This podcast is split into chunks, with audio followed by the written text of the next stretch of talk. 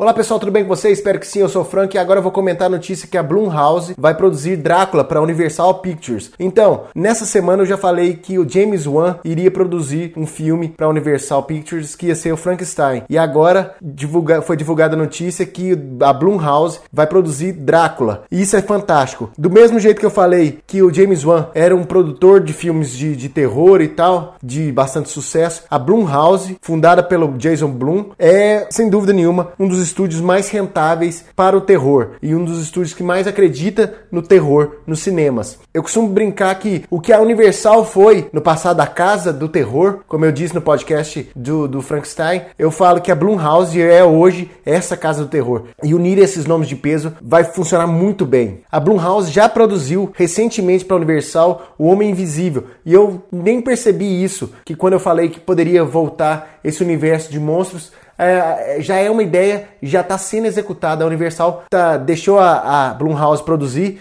esse O Homem Invisível, custou 7 milhões de dólares. E até o momento, em menos de duas semanas, ele já rendeu mais ou menos 104 milhões de dólares. Tipo, é um investimento barato da, da Universal e, ao mesmo tempo, um investimento super rentável. Sobre o Drácula em si, já tem a comandante, que vai ser a diretora Karin Kusama. Ou seja, já temos uma diretora, já temos um plot mais ou menos que vai ser o Drácula nos tempos modernos. Tomara que seja um pouco melhor que o Drácula nos tempos modernos, que é a série da BBC e da Netflix, essa que lançou no início do ano. A série da BBC e da Netflix do Drácula, ela começou bem, o segundo episódio também foi bom, mas o terceiro meio que desandou. Então eu realmente espero que esse filme dirigido pela Karim seja um excelente filme de Drácula, porque como eu disse, no episódio que eu falei do James Wan e, a, e Frankenstein, eu falei que os personagens que eu mais gosto é o Drácula do Bela Lugosi e o Frankenstein do Boris Karloff. Então, eu espero que esse filme da, do Drácula